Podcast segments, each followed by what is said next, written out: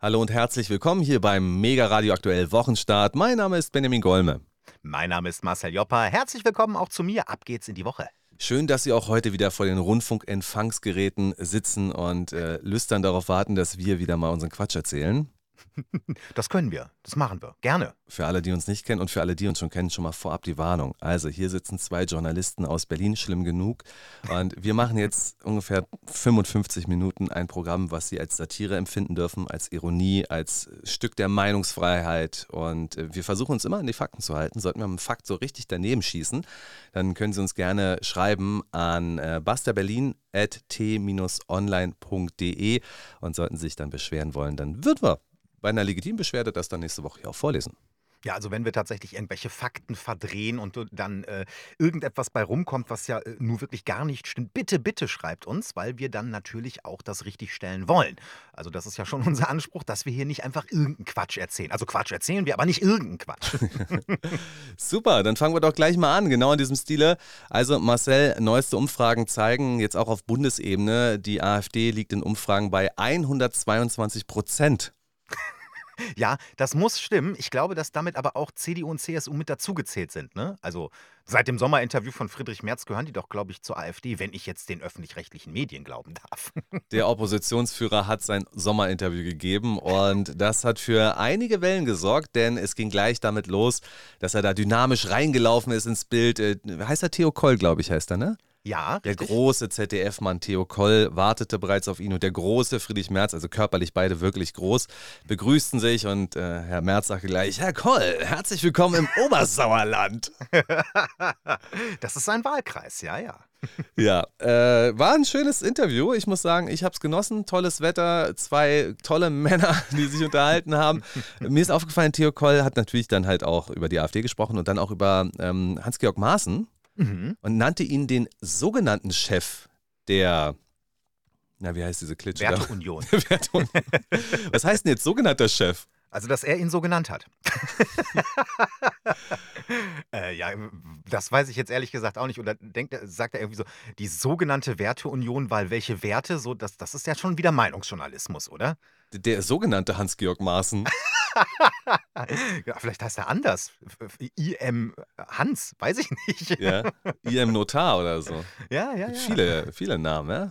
Also für mich, man kann immer viel reininterpretieren, aber das ist ja auch das Schöne, Leute. Das ist ja der Witz an der ganzen Geschichte. Es macht doch nur Spaß, wenn man reininterpretiert. Und hier sage ich, Theo Koll weiß einfach überhaupt nicht, wie er politisch korrekt mit Hans-Georg Maaßen umgehen soll Richtig. und mit der Werteunion. Und deswegen, was ist ein Chef? Also, weiß nicht, Chef klingt auch schon mal so englischsprachig. Vielleicht hätte der. Der Vorsitzende. Ja, richtig. Hm. Ja, so. der sogenannte. der sogenannte Vorsitzende, sogenannte Hans-Georg Maaßen der sogenannten Werteunion in der sogenannten Christlich-Demokratischen Union. Im sogenannten Deutschland. also, es ist Sommerinterview gewesen und es ging natürlich tatsächlich gleich am Anfang um die AfD. Das äh, Problem ist ja, man munkelt, dass die CDU in Teilen nicht genau weiß, wie sie mit der AfD umgehen soll. Du, äh, ganz im Ernst, äh, da ist es aber auch immer wieder ein Hin und Her. Es kommt immer darauf an, ist jetzt gerade Wahlkampf, ist kein Wahlkampf, wo ist Wahlkampf? Also ist das ein Landesverband, der tendenziell eher doch deutlich konservativer ist als vielleicht die Kern-CDU? Dann äh, sollte man die Brandmauer vielleicht, die sogenannte Brandmauer, ja, zur AfD vielleicht doch ein bisschen durchlässig gestalten? Oder ist das eher so in, in Bayern beispielsweise? In Bayern, da ist zwar die CSU, die ist zwar konservativ, aber Herr Söder will die Brandmauer ja siebenstöckig gestalten gestalten. Und äh, so kam mir zumindest die CDU bisher immer vor. Aber in diesem Interview klang es zunächst zumindest etwas anders.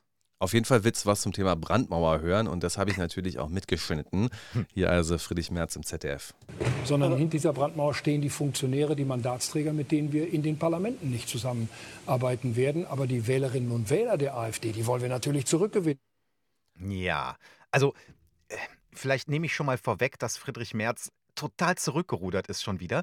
Äh, er, er sei ja falsch verstanden worden. Also wenn man das jetzt so hört, könnte man es so oder so äh, werten und deuten. Was viele Medien getan haben und natürlich auch sofort SPD, Linke und Grüne, ist natürlich zu sagen, ach so, in den, in den Parlamenten, also Bundestag und Landtag, äh, da will er nicht mit ihnen zusammenarbeiten.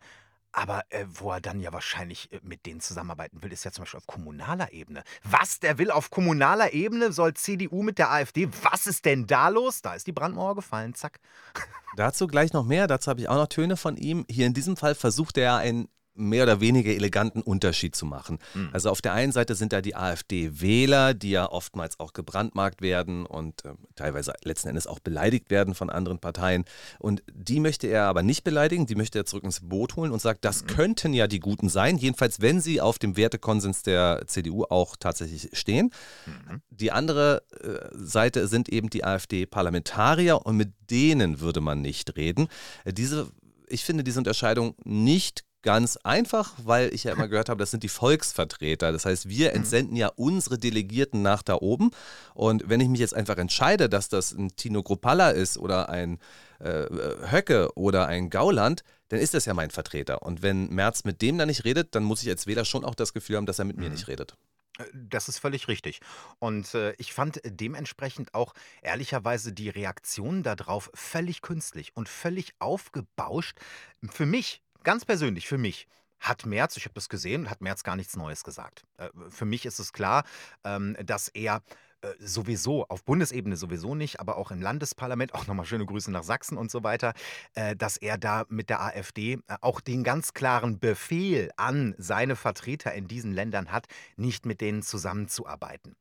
Auf kommunaler Ebene kann das ein Parteichef manchmal aber gar nicht so gut nachvollziehen. Wer weiß denn schon, ob jetzt, was weiß ich, irgendwo im Landkreis Ludwigslust oder äh, ob das irgendwo in äh, Arzberg in Bayern ist. Ob da nicht zufällig in der Kommunalebene äh, ein Antrag von der CDU eingebracht wird. Irgendein kleiner, keine Ahnung, die Kita soll ein neues Gerüst bekommen draußen und die AfD stimmt zu und ohne die AfD wäre das nicht durchgegangen. Dann könnte ja irgendein Käseblatt, lokales schreiben, ähm, die CDU hat mit der AfD zusammengearbeitet. Zack, boing. Und das ist, wäre dann ein mega Rüffel für den Parteichef, für Friedrich Merz, äh, der doch gesagt hat, man darf mit der AfD nicht zusammenarbeiten. Aber da hat er ja anscheinend die Ausnahme gemacht. Auf kommunaler Ebene, naja. ja, wer weiß es? Die Bild weiß da so ein bisschen was zu berichten. Also es gibt einen Artikel, der heißt März für kommunale Kooperation mit der AfD. Mhm. Und in diesem Artikel von Sebastian Geisler werden dann auch unterschiedliche Beispiele aufgeführt, wo das bereits passiert ist.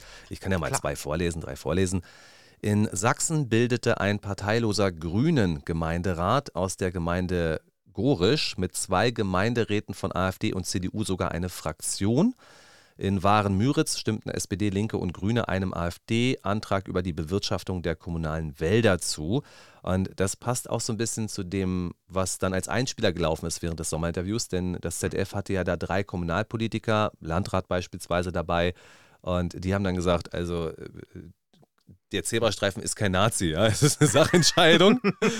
ja, ja, ja. Es, stell dir mal vor, stell mal vor, in, in, da, in, da unten in Hildburghausen oder so fangen die an, irgendwie den Zebrastreifen mit Hakenkreuzen zu beschmieren. Dann, Eher dann wird ist es der in Regenbogenflagge gemacht. Aber, das gibt es ja schon, stimmt. Ja, das das gibt es durchaus. Aber es ist natürlich richtig, weil gerade auf kommunaler Ebene hast du Entscheidungen, die nun mal ganz explizit die Bürger dort angehen. Und wenn die AfD äh, meinetwegen den Antrag stellt, dass da jetzt ein Zebrastreifen hin muss, weil da, keine Ahnung, eine Schule zum Beispiel ist davor, dann kann die CDU doch eigentlich nicht sagen, nee, da muss keiner hin. Ja, da ist eine Schule, aber die, die, die AfD wollte ja den Zebrastreifen. Waren wir nicht schnell genug, aber jetzt können wir nicht dafür stimmen. Äh, das geht ja zu, zu Lasten der Bürger, die dort wohnen. Und das müsste sich die CDU nachsagen lassen. Und gerade im Kommunalen hast du die Bürger ja viel eher vor der Nase. Du hast sie quasi in der Nachbarschaft, du bist Teil der Nachbarschaft und da kommt sowas viel eher raus. Nein, das sehe ich ganz anders. Ablehnen, die Brandmauer muss stehen, der Zebrastreifen ist Nazi, wenn der Antrag von der AfD kommt und danach bringen wir den einfach selber ein und dann ist er Regenbogen. So läuft das nämlich. So hast du die saubere Weste und hast trotzdem die richtige Politik gemacht. Naja, gut. Mhm.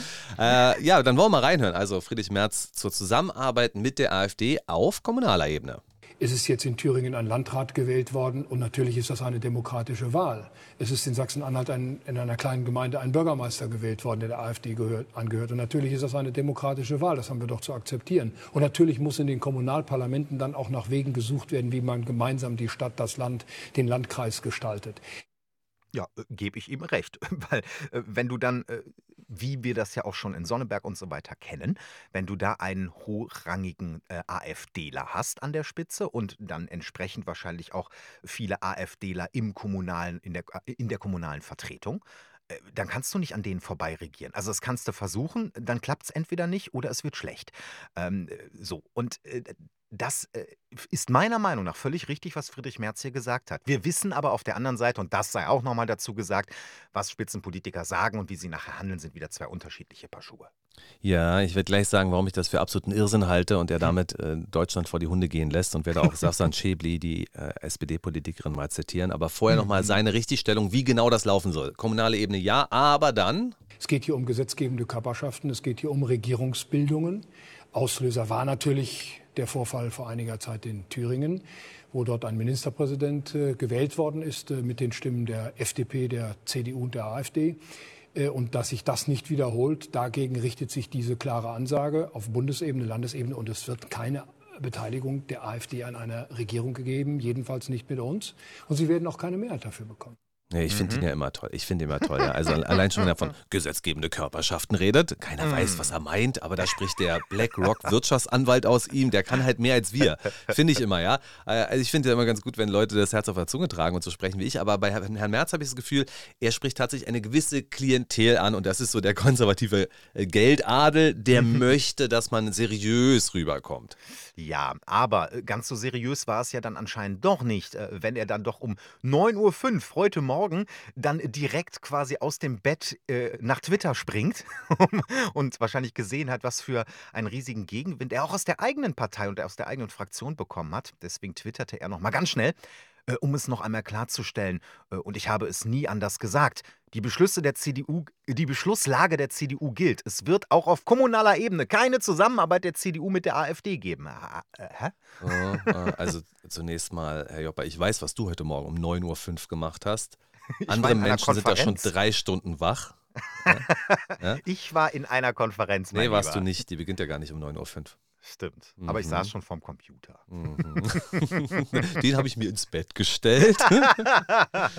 äh, Herr Joppa ist der Mann, der kein Homeoffice, sondern Bad Office macht. In Erinnerung an John Lennon und Yoko Ono. Oh, das wäre so schön. Aber ich würde wahrscheinlich ständig einschlafen, narkolepsie-technisch. Nee, das, das könnte ich, glaube ich, nicht. Okay, also keine Zusammenarbeit. Äh, äh, damit meint er vielleicht, dass man nicht direkt an einem Strang ziehen soll, aber es auch nicht verhindern mhm. soll. Äh, gut, wie dem auch sei. Aber jetzt sage ich, was mir daran eigentlich nicht passt, beziehungsweise was ich schon erwähnen möchte. Bitte. Äh, nun sagt er ja nicht auf dieser Ebene, aber auf dieser Ebene. Denn auf dieser Ebene, auf der kleinen kommunalen Ebene, ist es halt nicht möglich, das anders zu machen. Und dann müssen wir das dann halt leider auch machen ja, was ist denn, wenn es dann auf Landesebene mhm. nicht mehr anders möglich ist? Und das ist doch die Schwierigkeit, vor der ja. er steht. Also beispielsweise werden wir ja auch in Thüringen wählen und da haben wir dann eine ganz komplizierte Konstellation und da ist es durchaus denkbar, ähm, dass die CDU dicke Kröten schlucken muss und dann wäre die AfD eben auch eine dicke Kröte und mhm. dann sagt die CDU ja vielleicht, oh, wisst ihr was, es geht ja nicht anders und mhm. dementsprechend ist die Brandmauer ja durchaus gerissen und dann könnte sie mit dieser Argumentation eben auch auf Landesebene reißen.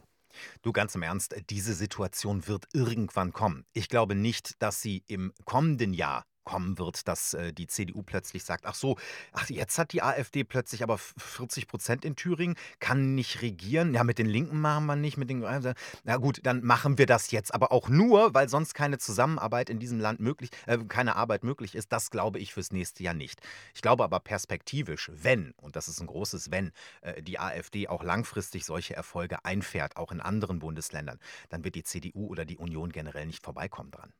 Wenn sie dann regieren möchte in diesem Sommerinterview gab es ja, wie gesagt, diese Einspieler von Kommunalpolitikerin und da war auch eine CDU-Frau und die sagte dann, also sinngemäß, auch in der AfD gibt es vernünftige Leute, mit denen man reden kann. Und genau das ist der Punkt, ja. Also zunächst einmal ähm, würde ich das nicht in Abrede stellen. Da bin ich mir ganz sicher, dass das so ist. ja, natürlich. Ähm, man kann natürlich das dann weiterspinnen. Also jetzt arbeitet sie mit den vernünftigen Leuten auf Kreisebene zusammen. Was passiert als nächstes? Ihr Landesvorsitzender wird sagen, also du Steffi, du arbeitest da mit dem AfDler zusammen, du sagst, er ist ganz vernünftig, kannst mal ein Treffen machen? So. Hm. Und dann funktioniert das so, weil der Kontakt ist geknüpft und das geht dann nach oben und dann sondiert man halt untereinander erstmal hinter den Kulissen und so lernt man sich kennen. Also natürlich ja, ja. ist es ein, und ich benutze jetzt wieder so ein dramatisches Wort, ein Einfallstor für die AfD in die Parlamente und in die Regierungen. Das kann man durchaus so sehen. Ja, oder was ist denn mit einem Politiker, mit dem man auf kommunaler Ebene bereits zusammengearbeitet hat, weil das einer von den Vernünftigen in Anführungszeichen äh, laut CDU ist? Und dann steigt er auf, steigt vielleicht auf ins Landesparlament. Kann man dann nicht mehr mit dem zusammenarbeiten? Der war aber doch eigentlich vernünftig. wieso ging das auf kommunaler Ebene und im Landtag jetzt nicht mehr, wenn das doch einer der Vernünftigen ist, weißt du? Exakt, exakt. Und das ist ja dann eine Frage der AfD-Strategie. Und das müssen sich dann Strategen wie Herrn Höcke fragen, wie man das am besten macht. Also im Moment ist es ja weitestgehend eine Totalopposition.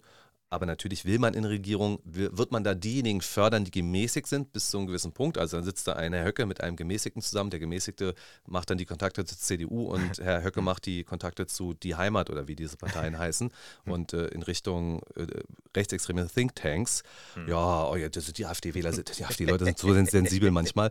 Die äh, sind so sensibel.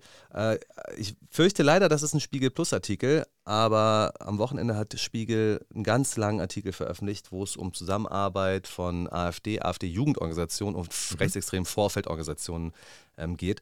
Aus meiner Sicht ist die AfD und die junge Alternative kein Kindergarten. Aus meiner Sicht gibt es ganz klare Verbindungen zu rechtsextremen Vorfeldorganisationen, die sind gewollt und werden gefördert. So, und jetzt können wieder AfD-Fans unter unsere Folge schreiben, aber du bist ja so gemein.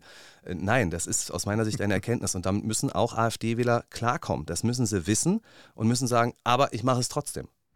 Gleichzeitig muss man auch sehen, dass die äh, CDU oder die Union generell natürlich politisch viel mehr Schnittmengen hat mit der AfD als beispielsweise mit den Grünen.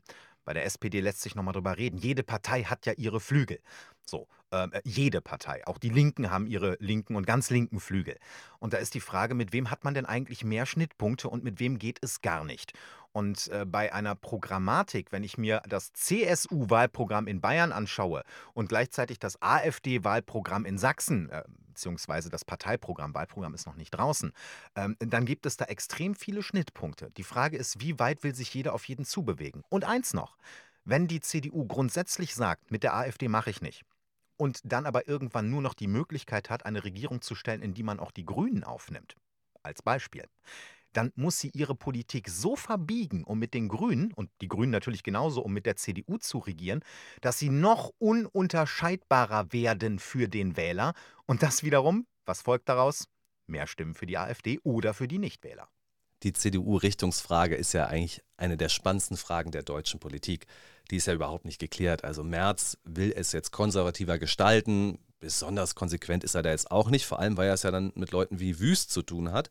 Mhm. Also Leute, die Ministerpräsidenten, die auch bereits. Da. Herr Lindemann, ja. ja. Also Leute, die auch tatsächlich bereits mit Grünen koalieren und das auch in Zukunft wollen und das mhm. für den modernen Kurs, diesen modernen, pseudomodernen Merkel-Kurs halten, das sei der richtige. Das ist ja die große Frage, vor der die CDU dann steht. Deswegen war es meiner Meinung nach ja äh, clever, Herrn Schaja durch Herrn Lindemann abzusetzen, äh, der der neue Generalsekretär ist, weil der meiner Meinung nach sowieso ein sehr konservativer Mensch ist, der äh, Positionen rechts von Friedrich Merz besetzen kann. Das vorher schon tat, das jetzt noch einmal mehr tun kann sonst hatte man immer das Gefühl, zumindest wurde es auch häufig so dargestellt, dass eigentlich äh, Merz äh, ganz am rechten Rand ist von der CDU. Und was soll denn da eigentlich noch kommen? Wie will man denn da? Und ich finde schon, dass diese Personalie die CDU natürlich auch wieder mit Blick auf die Landtagswahlen, die kommenden, weiter in die rechtskonservative Ecke verschiebt. Ob das in der Realität dann tatsächlich so ist oder ob das einfach nur ein Hütchenspiel gewesen ist, das wird sich erst in den kommenden äh, Wochen, Monaten zeigen. Rechts von Friedrich Merz ist nur der sogenannte Hans-Georg Maaßen. natürlich, natürlich. Ja, Carsten Linnemann, ja. Freibadtäter in den Kerker. Äh, ich glaube, er, er scheut halt den Populismus nicht. Das finde ich schon mal nein, super. Nein, nein, das hat gefehlt. Endlich Absolut. mal jemand bei der CDU, der so ein bisschen auch Ressortiments bedient und äh, Populismus nicht scheut. Das sage ich deswegen, weil dieses Freibadtäter in den Kerker, das hat er jetzt wörtlich so nicht gesagt, aber ging es um Schnellgerichte. Mhm. Und ich dachte mir bloß so, habe ich schon mal gesagt, Schnellgerichte gibt es bei McDonalds, aber nur wenn du Glück hast und da nicht gerade voll ist. Ähm, ich halte das nicht für tatsächlich umsetzbar und ich finde es auch nicht unbedingt rechtsstaatlich. Schnellgerichte ist schwierig, wenn es da zu beispielsweise versuchter gefährlicher Körperverletzung oder oder Körperverletzung gekommen ist, dann braucht es ein vernünftiges Verfahren, vernünftige Beweise, Zeugenaussagen hier, da, mhm. Anwälte mhm. und dann können wir mal weiter gucken. Aber wenn ich jetzt um 18 Uhr angeblich dem Bademeister eine gewischt habe und um 19 Uhr soll ich verurteilt werden, ja. stelle ich mir das nicht rechtsstaatlich vor, weil ich ja als, als unbescholtener 16-Jähriger Neuköllner keinen Anwalt habe. Und dass das nicht geht, hat ihm ja quasi indirekt äh, sein Parteikollege Kai Wegner, der neue regierende Bürgermeister in Berlin, bescheinigt. Der hatte nämlich diese Schnellgerichte beantragt und wollte sie auf den Weg bringen, gar nicht gegen die Freibadtäter, sondern schon vorher gegen die letzte Generation, gegen die Straftäter, die dort auf der Straße saßen, sich festgeklebt haben, den Verkehr behindert haben. Da ist die Rechtslage oder sagen wir mal die objektive Beweislast erst einmal deutlich schneller erfassbar. Du hast meist Kamera, äh, Kameras da, du hast die Polizei, die direkt sagen kann, das war der, der und der und das und das ist passiert. Und selbst da klappte es übrigens aufgrund von natürlich völlig überlastetem und fehlendem Personal in der Justiz unter anderem gar nicht die noch am selben Tag, wenn es morgens passiert ist, vor Gericht zu bringen. Und da ist die Beweislast eine ganz eindeutigere. Und äh, das dann zu fordern auf Bundesebene für Freibradschlägereien, und da gebe ich dir völlig recht, äh, da sind Dutzende, die irgendwie aufeinander einprügeln oder auch nicht. Und äh, du hast nicht immer Kameras und Handys. Wem willst du die Handys alle abnehmen? Wie viele hundert musst du da sichten? Wie viele Zeugen musst du äh, da vernehmen? Äh, das geht so einfach nicht, lieber Herr Lindemann. Ja, also bei den bei der letzten Generation da sagte eine Richterin dann wohl auch mal, dass das dann doch komplexer ist, als man sich das gedacht hat. Also, wenn ich das richtig mitschneide, argumentiert die letzte Generation oder auch Fridays for Future, die argumentieren ja auch mit dem Grundgesetz und mit BFFG, Bundesverfassungsgerichtsurteilen, dass unsere Lebensgrundlage grundsätzlich zu schützen ist. Und sie sind der Ansicht, dass das im Moment nicht getan wird. Und äh, dementsprechend bringen sie das natürlich auch mit hoffentlich guten Juristen vor Gericht und dann muss man halt gucken, was passiert. Äh, und es ist auch immer die Frage, wer dann halt Richterin ist. Ich bin ja manchmal überrascht, ja, ja, wie sowas so funktioniert. Also ich habe jetzt gerade mal geguckt, die Älteren von euch wissen ja, dass ich ja bei Bündnis 90 Die Grünen gewesen bin und auch im Landesvorstand. Und äh, eine meiner Kolleginnen im Landesvorstand war Paula Riester. Paula Riester habe ich dann mal wiederentdeckt, als sie einen kleinen oder großen Parteitag von Bündnis 90 Die Grünen geleitet hat. Sie ist also mhm. immer noch in der Partei und aktiv. Und äh, sie hat einen eigenen Wikipedia-Eintrag, also sie hat auf jeden Fall viel mehr aus sich gemacht als ich und ich möchte ihr auf diesem Wege ganz, ganz liebe Grüße. Ähm, Nur weil du keinen Wikipedia-Eintrag hast. du ja schon, hast du selbst gemacht, ne? Nee, ich hatte mal einen, der wurde gelöscht. ah, gecancelt. Herr Jopper wird gecancelt. Ja, ja, ja, ja, ja. Ab 2012 war die Volljuristin Paula Riester als Justiziarin bei der Leibniz-Gesellschaft angestellt. 2016 wurde Riester Richterin und hm. ist Stand Januar 2018 persönliche Referentin von Martina Gerlach, Staatssekretärin, bla bla bla. Das ist jetzt natürlich mhm. nicht mehr aktuell. Äh, ja, aber ich meine, wenn du jetzt an Paula Riester als Richterin gerätst, mit der ich die grüne Jugend aufgebaut habe. Äh, ja, absolut, absolut. Dann äh, wird wahrscheinlich der Richterspruch abends lauten, äh, klebt euch morgen wieder fest. Das ist, ja, schwierig. Ich, ich entlasse sie unter der Auf Auflage, dass sie sich morgen festkleben. Und ich bin übrigens auch mit dabei. Ausgezeichnet. Mm. Ja, gut, ich denke, dann können wir unser AfD-Thema langsam abschließen. Also, Anlass ist natürlich auch die Tatsache, dass die AfD in den Umfragen jetzt 122 Prozent hat. Also, ich glaube, es sind 22 Prozent. Es existiert eine Umfrage, Sonntagsfrage zur Bundestagswahl, und da sind es, glaube ich, 22 Prozent geworden. Ja, also das kann man, das, das ändert sich äh, fast jede Woche, allerdings jetzt nicht, dass die AfD wieder runtergeht. Also irgendwie lässt sich beobachten, dass äh, die AfD immer so ein Pünktchen weiter nach oben geht und dann mal fehlt er bei der CDU, häufig fehlt er bei den Grünen. Ähm, die FDP, ja, sieht es gar nicht gut aus am unteren Ende der Skala. Bei den Linken sieht es noch schlechter aus. SPD, ja, auch ziemlich abgesagt. Also da bin ich mal gespannt. Und wenn wir ja davon ausgehen, und das vielleicht noch als Schlusswort, es ist bisher immer zu sehen, dass nach Landtagswahlen die jeweiligen Gewinner auch auf Bundesebene massiv Rückenwind bekommen. Äh, wenn beispielsweise eine Malu Dreyer äh, ihre äh, Ministerpräsidentschaft verteidigt, dann hat das auch der SPD auf Bundesebene wieder ein paar Pünktchen gebracht. Und das ist ja häufig auch so eine Reihengeschichte bei der nächsten Wahl und nächsten Wahl und so weiter. Und wenn das so weitergeht und die AfD, sie muss ja nicht gewinnen, sie muss nur, weiß ich nicht, 10 Prozent mehr haben als vor fünf Jahren, dann ist das schon ein Gewinn. Und wenn das so weitergeht, dann sehe ich für die Altparteien bei der Bundestagswahl aber blau. Ja, jetzt habe ich schon gehört, ja, ich habe ja einen Schlusspunkt gesetzt, jetzt hast du auch ein Schlusswort gesprochen. Ich denke mir so, okay, wir haben noch bestimmt über eine halbe Stunde. Das war das einzige Thema, worüber ich mir Gedanken gemacht habe. Als, also deswegen holen wir lieber nochmal aus, drehen wir noch eine Runde, eine Runde, eine neue Wochenstunde. Ja, also, ähm, weiß ich auch nicht, mal den Faden verloren. Achso, Friedrich Merz, ja, immer gut. Ja, er wurde dann auch gefragt, Herr Merz, was denn jetzt in Thüringen, wenn Sie jetzt nicht mit der AfD, mhm. was wollen Sie machen? Sie müssen ja mit der Linkspartei. Die ja. Linke haben sie auch einen Unvereinbarkeitsbeschluss. Und da hat er gesagt, naja, in der Situation sind wir jetzt noch nicht. Aber ja. es war jetzt kein konkreter Ausschluss, dass das für ihn undenkbar wäre. Wir sind mhm. noch nicht in der Situation, mit den äh, Mauerschützen der Linkspartei zusammenzuarbeiten. Ah, Anzeige ist raus. Also das, das war der mhm. ironisch-satirische Teil. Äh, da schießt, glaube ich, heute keiner mehr. Äh, das ist ja das Problem der Partei Die Linke, dass ihnen ihre Mitglieder wegsterben. Stimmt, ja.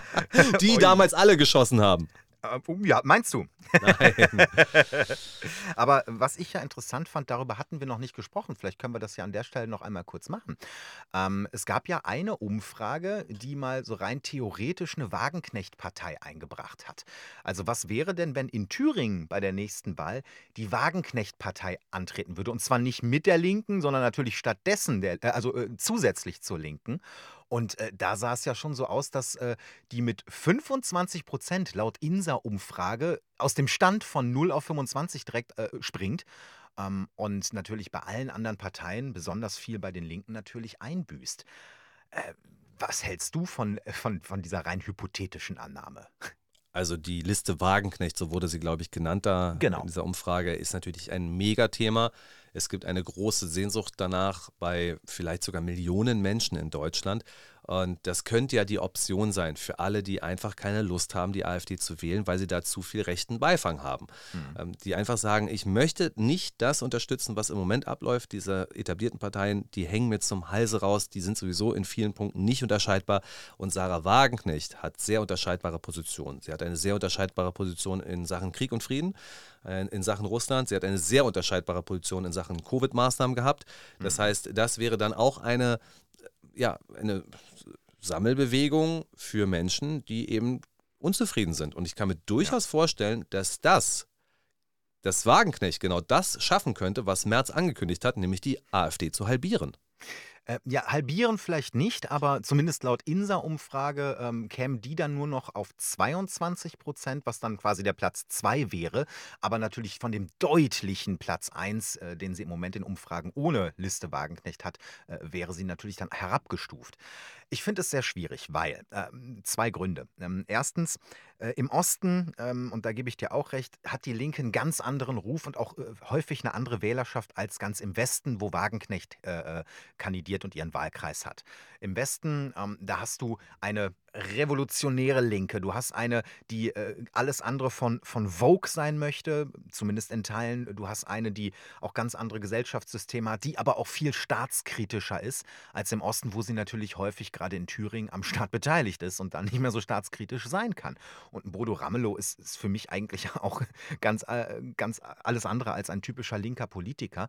Ich glaube, dass deswegen da natürlich eine Liste Wagenknecht deutlich mehr punkten könnte, weil sie eben dieses Staatskritische verkörpert. Und das Zweite ist, was einer Liste Wagenknecht auch noch Punkte bringen könnte, und auch darüber haben wir noch nicht gesprochen, deswegen erwähne ich es nochmal, Sea-Watch-Kapitänin Carola Rakete. Wir haben ja nächstes Jahr nicht nur Landtagswahlen, wir haben ja auch die Europawahl.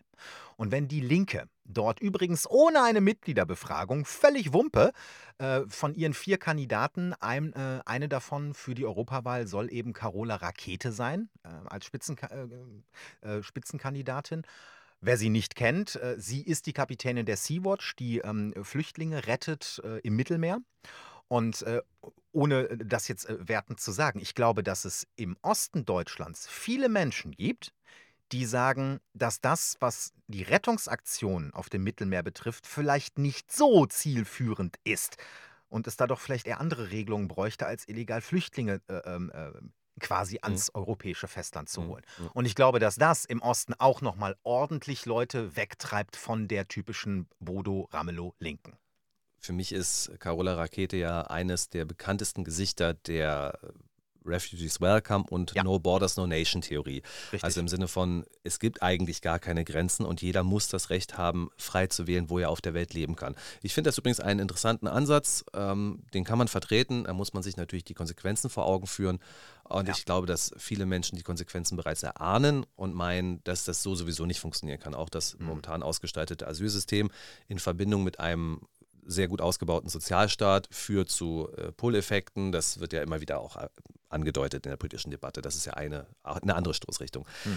Ja, und Carola Rakete, diese Entscheidung ist dann natürlich tatsächlich eine richtige Breitseite in Richtung der Menschen, die sagen, wir finden links gut, wir finden Linkspartei gut, das ist die Partei, die uns am nächsten ist, weil sie an uns dran gewesen ist. Ich kann mich noch erinnern, wie die Linkspartei früher den Leuten geholfen hat, ihre Hartz-IV-Anträge auszufüllen. Ja, ja, Sensationelle ja, Idee gewesen. Richtig. Die Leute sind reingekommen, man hat, weil Formulare versteht wirklich kein Mensch und dann ist da eine Partei, die hilft. Die Kümmererpartei. Kümmerer, also Kümmererpartei klingt schon wieder so doof, ja, aber genau das ist es doch, worum eine Partei sich eigentlich kümmern sollte. Hm. Und da gibt es wiederum die These, dass ja die ganzen etablierten Parteien diese Art von Vorortarbeit komplett aufgegeben hat und die AfD eben genau da reingegangen ist, weil die ist äh, leidenschaftlich, die Leute haben wirklich äh, Ehrgeiz, die wollen diese Partei groß machen und deswegen sind sie im Osten nah bei den Menschen und helfen ihnen mit ihren Alltagssorgen. Das ja, ist das, was Parteien eigentlich machen sollten. Also äh, so ganz vor Ort haben andere Parteien ja ihre Arbeit nicht aufgegeben. Die Grünen zum Beispiel machen jedes Jahr in Prenzlauer Berg in Berlin ein Ortsfest, wo dann die ganzen äh, Muttis aus Schwaben dann äh, dran teilnehmen. Nein, aber jetzt mal Scherz beiseite, du hast völlig recht und äh, das nimmt man leider auch nicht mehr wahr. Ähm, das, was die Linke früher mal war, vor Corona und vielleicht auch noch vor der Flüchtlingskrise, äh, das ist sie nicht mehr. Ähm, das äh, lässt sich auch innerhalb der äh, an den Politikern ablesen, die für die Linken im Bundestag sitzen. Ähm, und ja, ob da eine Wagenknecht äh, da jetzt dann sie hat ja so oder so, ob sie jetzt eine Partei gründet oder nicht, will sie ja ihr Mandat niederlegen äh, nach der nächsten äh, Amts, also nach dieser Amtszeit. Also das heißt, äh, selbst für die, die Wagenknecht mögen, ist die Linke dann nicht mehr wählbar, selbst ob obwohl sie noch Parteimitglied ist. Das kommt ja noch dazu. Ich sehe die Linke übrigens, wenn sich genau das so fortführt, äh, überhaupt nicht mehr im nächsten Bundestag vertreten. Die werden die 5% auf gar keinen Fall schaffen. Und ich glaube, äh, dass äh, diese äh, Carola Rakete-Entscheidung bei der Europawahl vielleicht ein paar Wählern bei den Linken abzieht, äh, bei den, äh, bei den Grünen abzieht für, zugunsten der Linken. Äh, aber ich glaube, dass dann andere Parteien äh, deutlich an denen vorbeiziehen werden. Was ja auch immer moniert wird und was ich jetzt noch nicht so richtig verstanden habe, was ist denn jetzt eigentlich mit diesen Dreadlocks? Also so oft habe ich gehört, dass Dreadlocks kulturelle Aneignung sind, aber bei Carola Rakete sind die in Ordnung? Hat sie sich dazu mal geäußert? Äh, nein, hat sie nicht. Äh, aber die Frage ist, ob das nicht äh, so eine äh, ähm, goldene, so das goldene Kalb ist, dass man das lieber nicht angreift, weißt du? Ähm, so könnte natürlich sein. Ich bin mir da aber nicht sicher. Aber ich muss auch sagen, äh, diese Diskussion ähm, über die Flüchtlingspolitik in Europa, in der EU, äh, die dreht sich ja äh, absolut weiter. Und ich weiß, dass äh, viele italienische Wähler von Frau Meloni sehr enttäuscht sind, weil sie eben doch nicht das erreichen konnte oder wollte, was sie im Wahlkampf angekündigt hat. Überraschung. Ähm, gleichzeitig sehen wir aber auch in Deutschland Politiker, Bundestagsabgeordnete, die in der Regierung sind, äh, beispielsweise bei der SPD, die sagen, das ist so, das ist das Gesetz, äh, dass jeder, der vor Krieg in seinem Land flüchtet, bei uns Anrecht auf Asyl hat. Soweit so richtig. Aber wie kann man denn verhindern, dass dann tatsächlich jeder auch kommt? Und da habe ich bisher nur ganz, ganz, ganz wenige gute Ansätze gefunden. Einer ist zum Beispiel, aber wirklich einer nur, im Sudan haben wir aktuell einen bewaffneten Konflikt. Wir haben da einen Bürgerkrieg. Äh, Millionen von Menschen sind da gerade auf der Flucht die meisten im Moment innerhalb des Landes, viele in die Nachbarländer. Wenn die in den Nachbarländern nichts vorfinden und keine Unterstützung kriegen, machen die sich weiter auf die Reise nach Europa. Deswegen haben UNHCR und auch aus Deutschland gibt es Hilfen beispielsweise für Ägypten, dort massiv äh, die Flüchtlingsunterkünfte auszustatten und dort quasi dafür zu sorgen, dass die Menschen aus dem Sudan beispielsweise in Ägypten oder im Südsudan bleiben. Aber das sind so winzige kleine Stellschrauben, die da gedreht werden. Und über allem schwebt die Aussage von den regierenden Parteien, Refugees welcome. Also, ich habe noch was zum Thema Liste Wagenknecht und wie es da weitergehen wird. Mhm. Ich habe kürzlich ein Interview geführt. Also, das war mit einem Mann, setzt sich auch immer für den Frieden ein, ist im Osten beliebt, äh, Saarländer. Also ich habe mit Erich Honecker gesprochen.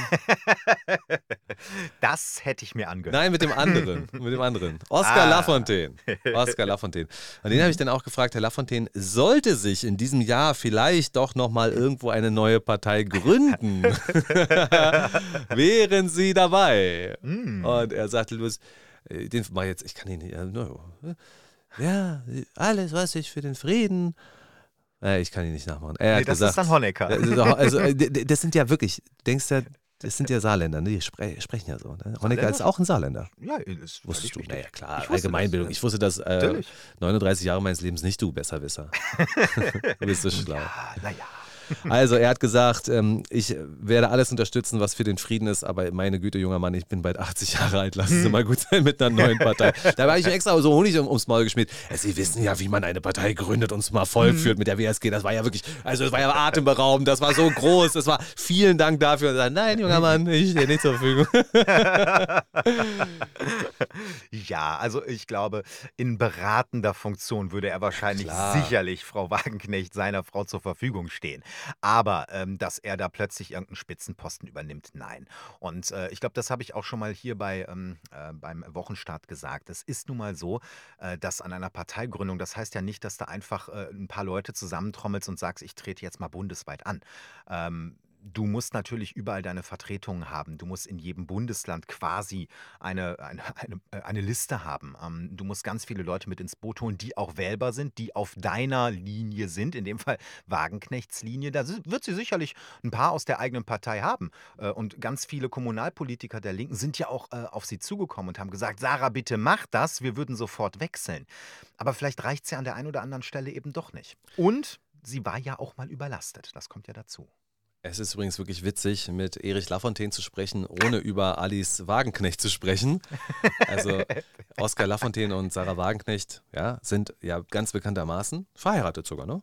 Das ist völlig richtig. Ja, richtig. Und wenn man dann mit ihm spricht, muss man ja trotzdem Fragen zu ihr stellen. Denkt ja, sich ja. so, wie mache ich denn das jetzt? äh, Und aber wie geht's der dann, Frau? das habe ich dann ganz nonchalant gemacht, habe gesagt, wissen Sie was, also jetzt alles nur sinngemäß wiedergeben, ja.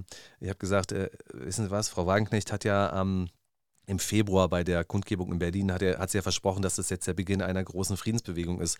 Was mhm. ist denn das für eine Scheißbewegung, die sie hier gegründet haben? Das ist ja überhaupt nichts. Das ist ja, das ist ja gar nichts. Das ist ja, da ist ja, wenn Herr Jopper eine Montagsdemonstration in Berlin-Langwitz anmeldet, ist ja mehr los. Da ist ja danach gar nichts mehr gekommen. Was ist denn hier los? Und mhm. da musste er dann halt auch sagen, ja, das stimmt, das war alles schon ist jetzt nichts mehr gekommen.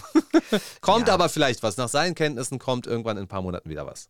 Es ist halt schwierig, ähm, dass du äh, gleichzeitig ähm, auch was Aufstehen, die Aufstehenbewegung angeht, wo ja auch Frau Wagenknecht eine der führenden Köpfe gewesen ist, äh, die ja dann aber auch irgendwie, also das hat sich auch von innen zerlegt, weil es da irgendwie doch nicht genug Unterstützung gab und vielleicht aber auch einfach nicht genug Erfolg, das weiß man nicht. Ähm, Aufstehen gibt es übrigens immer noch, wissen vielleicht viele gar nicht, machen interessante Videos. und äh, ähnliches vielleicht jetzt auch mit dieser Friedensbewegungsgeschichte. Ähm, ich glaube aber nicht, dass es an der Unterstützung an sich da in, in der Bevölkerung mangelt. Man hat ja gesehen, wie viele auch am Brandenburger Tor gewesen sind. Ich glaube, ähm, dass es einerseits für die Initiatoren auch wahnsinnig anstrengend ist, sich einfach gegen alle Medien, alle Leitmedien in Deutschland zu stellen, weil kein einziger hat positiv berichtet. Ähm, ich glaube, außer der Berliner Zeitung.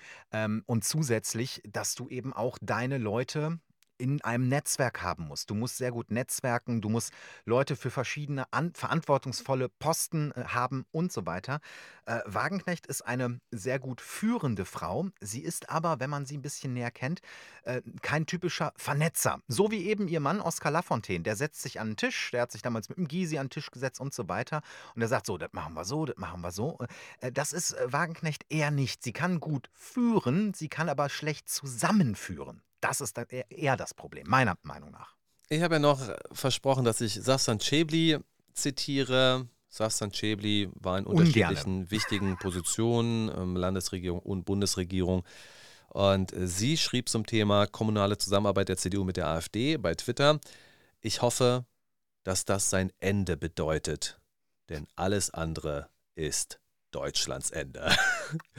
Ich hoffe, dass das ein Ende bedeutet, alles anderes Deutschlands Ende. Das sage ich jetzt, das ist ein Schämli. Das ist jetzt keine Führerparodie. Nee, das ist so, wenn man so sagt, aber hier, ich bin jetzt hier der, der AfD-Ortsvorsitzende in, in Saalfeld und jetzt sage ich mal so, das ist das Ende von Michael Kretschmer. So, das ist der deutsche Wutbürger. Safsan Schäbli, ich finde es toll, dass die äh, Prada-Lady der SPD jetzt auch mal einen auf Wutbürger macht, aber das ist ja nichts Neues von ihr. Frau Schäbli, ganz ehrlich, also Sie entscheiden nicht, was Deutschlands Ende ist. Das kann ich Ihnen versprechen. Deutschland ja. ist ein Land mit einer großen Kontinuität.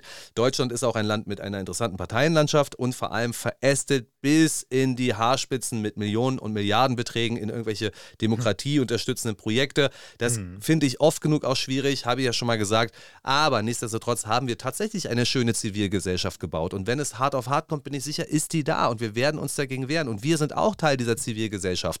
Wenn es hier eine AfD macht, Machtübernahme geben würde, die uns große Sorgen bereiten würde, wären wir doch auch dabei und würden auch dagegen kämpfen. Das ist doch logisch, Frau Schäbli. Also bitte hören Sie auf, hier den Teufel an die Wand zu malen.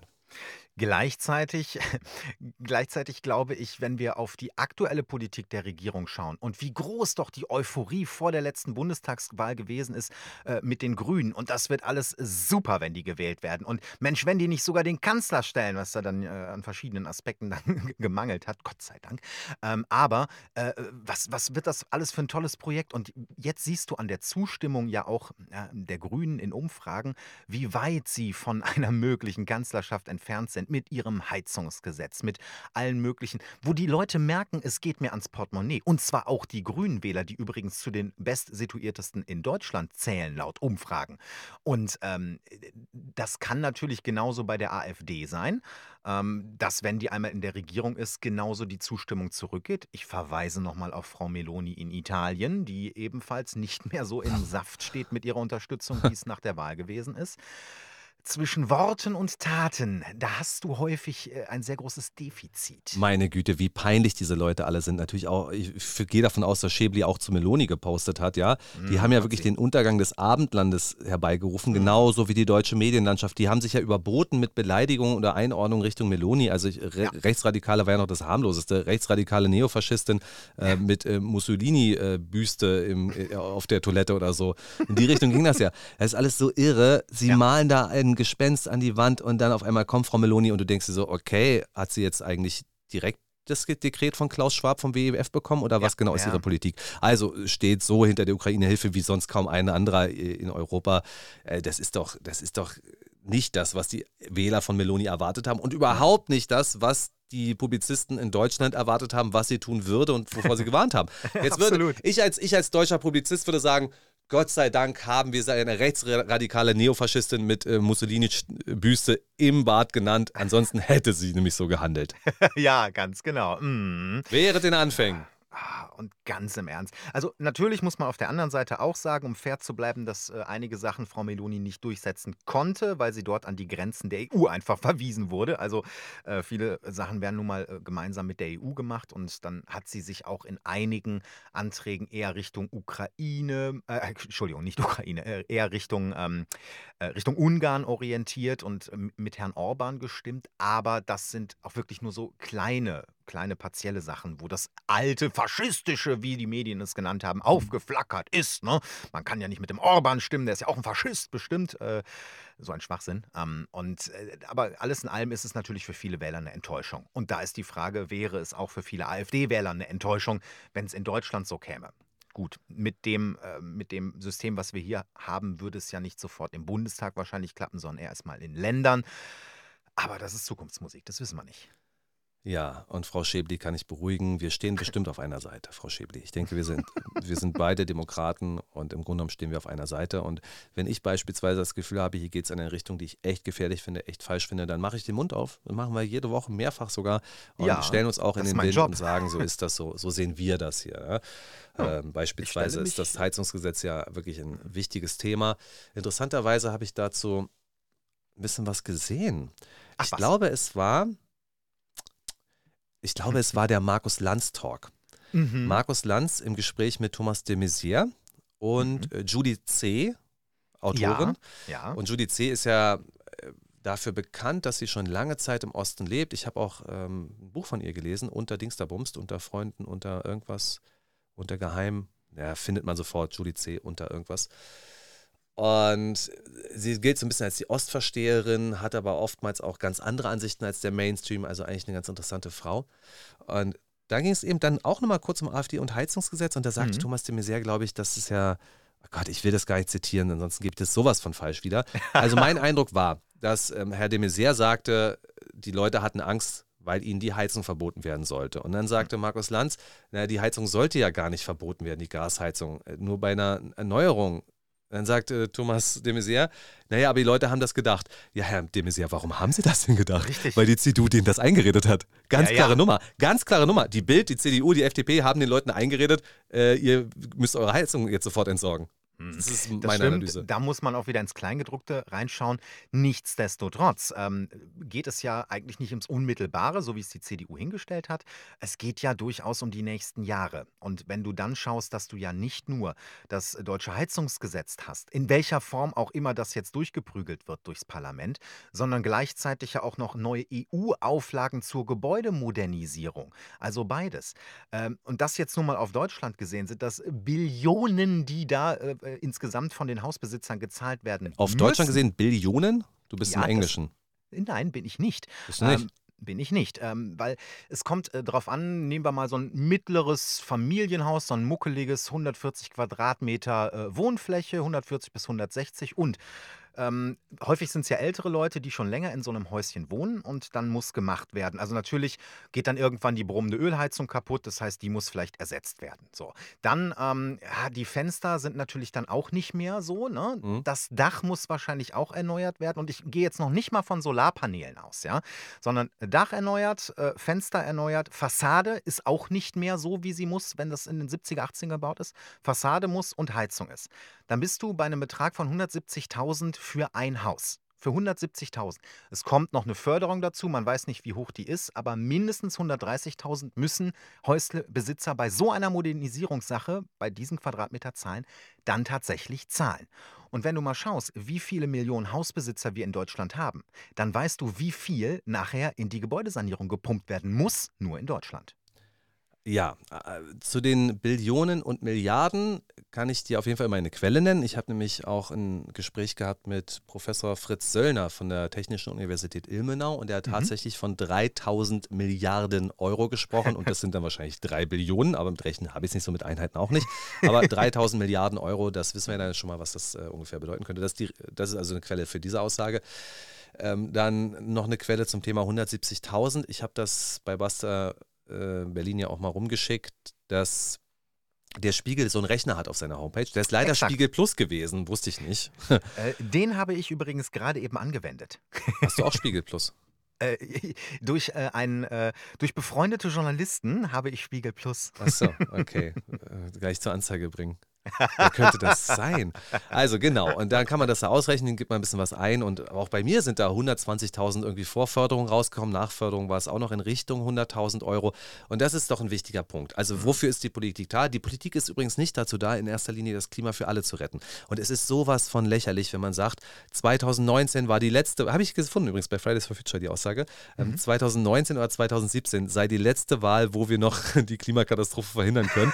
Genau der gleiche Slogan, mit dem die Dusselköpfe 2021 in den Wahlkampf gezogen sind. Und die merken nichts, weißt du? Die merken Ja, ja. nichts, weil der Wähler, der merkt sich das bestimmt auch nicht. Oder es sind neue AktivistInnen, die sich das neu überlegen. Es ist wirklich kompletter Irrsinn, was da passiert. Ja, weißt du, dreimal darfst du raten, womit die nächstes Jahr in den Wahlkampf So. ziehen, wenn Europawahl ist. Und so. So, Na ja, ja, natürlich, richtig, ja.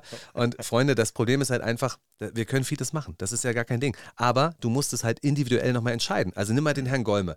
Äh, der Herr Golme, der ist jetzt ja einmal beruflich geflogen, kann man gut finden, kann man schlecht finden, war so. Dann ist er privat geflogen ähm, und zwar Langstrecke geflogen. Das geht ja gar nicht. Aber Herr Golme hat nicht mal jetzt eine Fahrerlaubnis, hat auch kein Auto. Ist er jetzt ein Umweltschwein oder ist er kein Umweltschwein?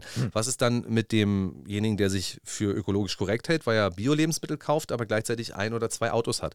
Das sind doch alles individuelle Fragen. Und was hier gemacht wird, ist zu sagen, wir müssen jetzt also gerade an die Gebäude ran.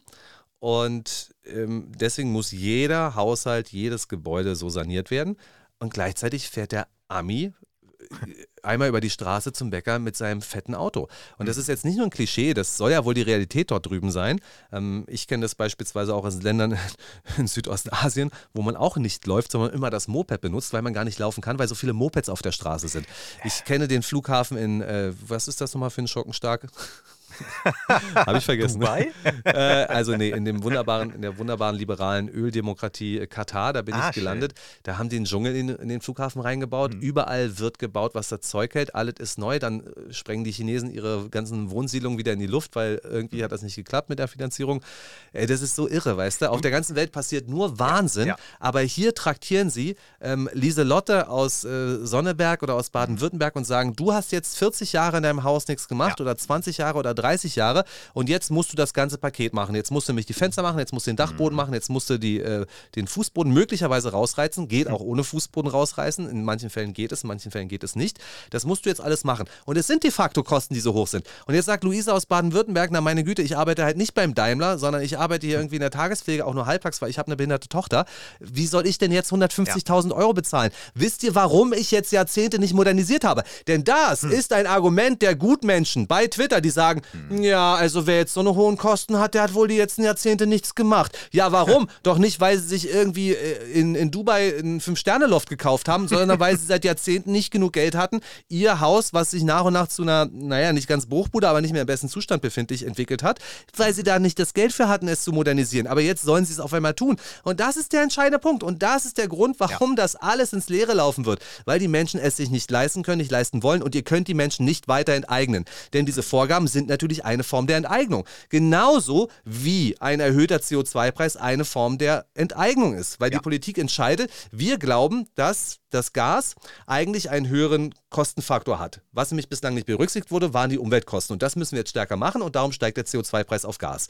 So, das machen sie. Aber anstatt die Verantwortung einer Regierung wahrzunehmen, zu sagen, unsere Verantwortung ist es, unsere Leute mit günstiger Energie, mit günstigem Gas zu versorgen, damit sie ihre Häuser weiter geheizt ja, bekommen. Ja.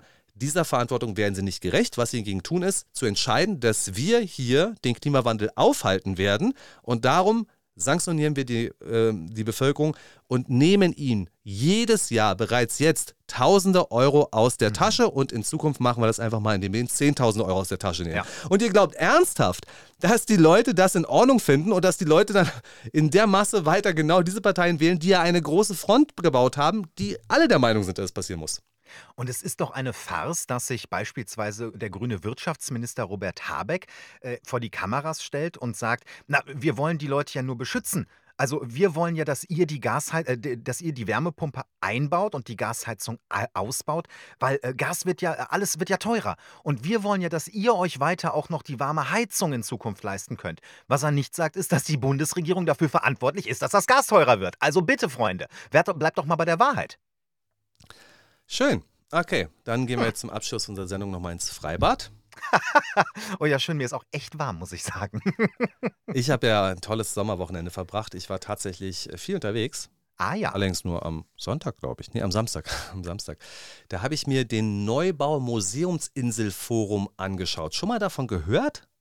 Äh, ich weiß, wo das ist, aber ich habe ihn, glaube ich, nicht. Wie sieht denn der aus? ich wusste das alles nicht. Ich wusste nicht, was da gerade entsteht. Und auf einmal sitzen wir da drin und meine Frau sagt zu mir: Sag mal, was ist denn das hier? Das ist, ist das hier Berlin? Ist das München? Was ist das denn so schön hier? Ich war noch nie hier. Ich sage, ich war auch noch nie hier. Ich wusste nicht, dass es das gibt. Also, es war eine Riesenbaustelle, die jahrelang gebaut wurde. Für hunderte Millionen Euro wurde dort investiert. Mhm. Und ähm, da sitzen jetzt auf der einen Seite ist eine Oranienburger Straße in Berlin-Mitte das Gebäude von Delivery Hero hast du vielleicht schon mal gesehen. Das ist ja. ein rotes Backsteingebäude und da sitzen die drin. Ähm, da gibt es jetzt aber einen begehbaren Hof, da gibt es eine Gastronomie, die wirklich verdammt teuer ist. 5,70 Euro für einen halben Liter Bier, da bist du schon fast bei Oktoberfestpreisen, fand ich mhm. krass so. Aber es ist ein tolles Ensemble geworden. Äh, da sitzt äh, Google und hm. da sitzen irgendwie noch andere Leute. Ähm, die Gastronomie ist total teuer. Da kosten, also nicht nur das Bier ist teuer, alles dort ist teuer. Ich, wir haben geguckt, was die Salz- und Pfefferstreuer kosten. Zusammengenommen ähm, über 60 Euro. Hm. Schönes Geschenk, dachte ich mir. Wir sehen uns morgen Abend, Herr Jopper. So, und danach, direkt daneben ist eben das Tacheles. Ah. Mhm, und zum mhm. Tacheles müssten wir jetzt ganz viel sagen, machen wir heute nicht mehr, da haben wir die Zeit nicht für. Aber das Tacheles ist eine super Immobilie in Berlin gewesen, die zu hm. einem Spottpreis verkauft wurde. Für 2,1 Millionen Euro wurde das verkauft ähm, an einen Investor.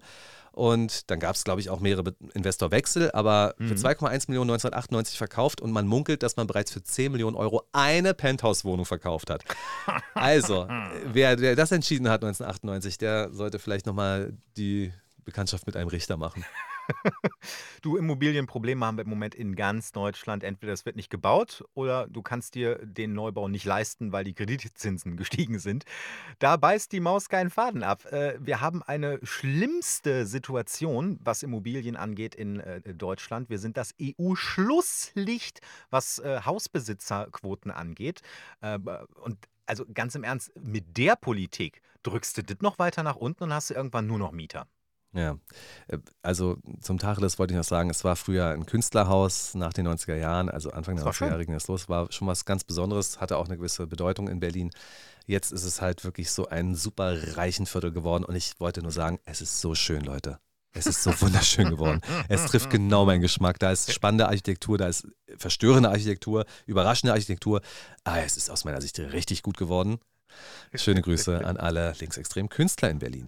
So, ähm, ich habe versprochen, dass wir ins Freibad gehen und äh, das machen wir jetzt. Der Rundfunk Berlin-Brandenburg war nämlich dabei, als demonstriert wurde vor dem Columbia-Bad in Neukölln und da ging es gegen die Ausweispflicht und eine Dame ist da zu Wort gekommen und das soll sie jetzt auch bei uns. Wie ist es mit Leuten, die keine Pässe haben? Wie ist es mit Leuten, die keine Papiere haben? Dürfen jetzt alle nicht mehr baden gehen? Was soll das? Nicht cool. Mhm. Nicht cool. Und ich sage dir jetzt zwei Sachen, die nicht cool sind. Erstens, ich bin der festen Überzeugung, dass jemand, der keine Papiere hat, andere Sorgen haben sollte, als ins Bad zu gehen. Ja. Der sollte sich ganz schnell um Papiere kümmern. Deswegen redest du hier von einer Zielgruppe, die quasi direkt aus Syrien ins Freibad geflüchtet ist. Ich glaube, das existiert so gar nicht, denn wenn du eine Duldung hast, wenn du ein Papier von der Behörde hast, dann hast du dein Ausweisdokument, meine Liebe. Richtig. Und nicht cool ist leider, dass wir keine Zeit mehr haben, noch länger darüber zu sprechen. Das war es heute leider mal wieder. Das war der mega radioaktuelle Wochenstart. Ich bin Benjamin Golme. Mir hat Spaß gemacht. Bis bald. Ich fand's auch sehr cool. Mein Name ist Marcel Joppa. Bis dahin und kommt gut durch die neue Woche.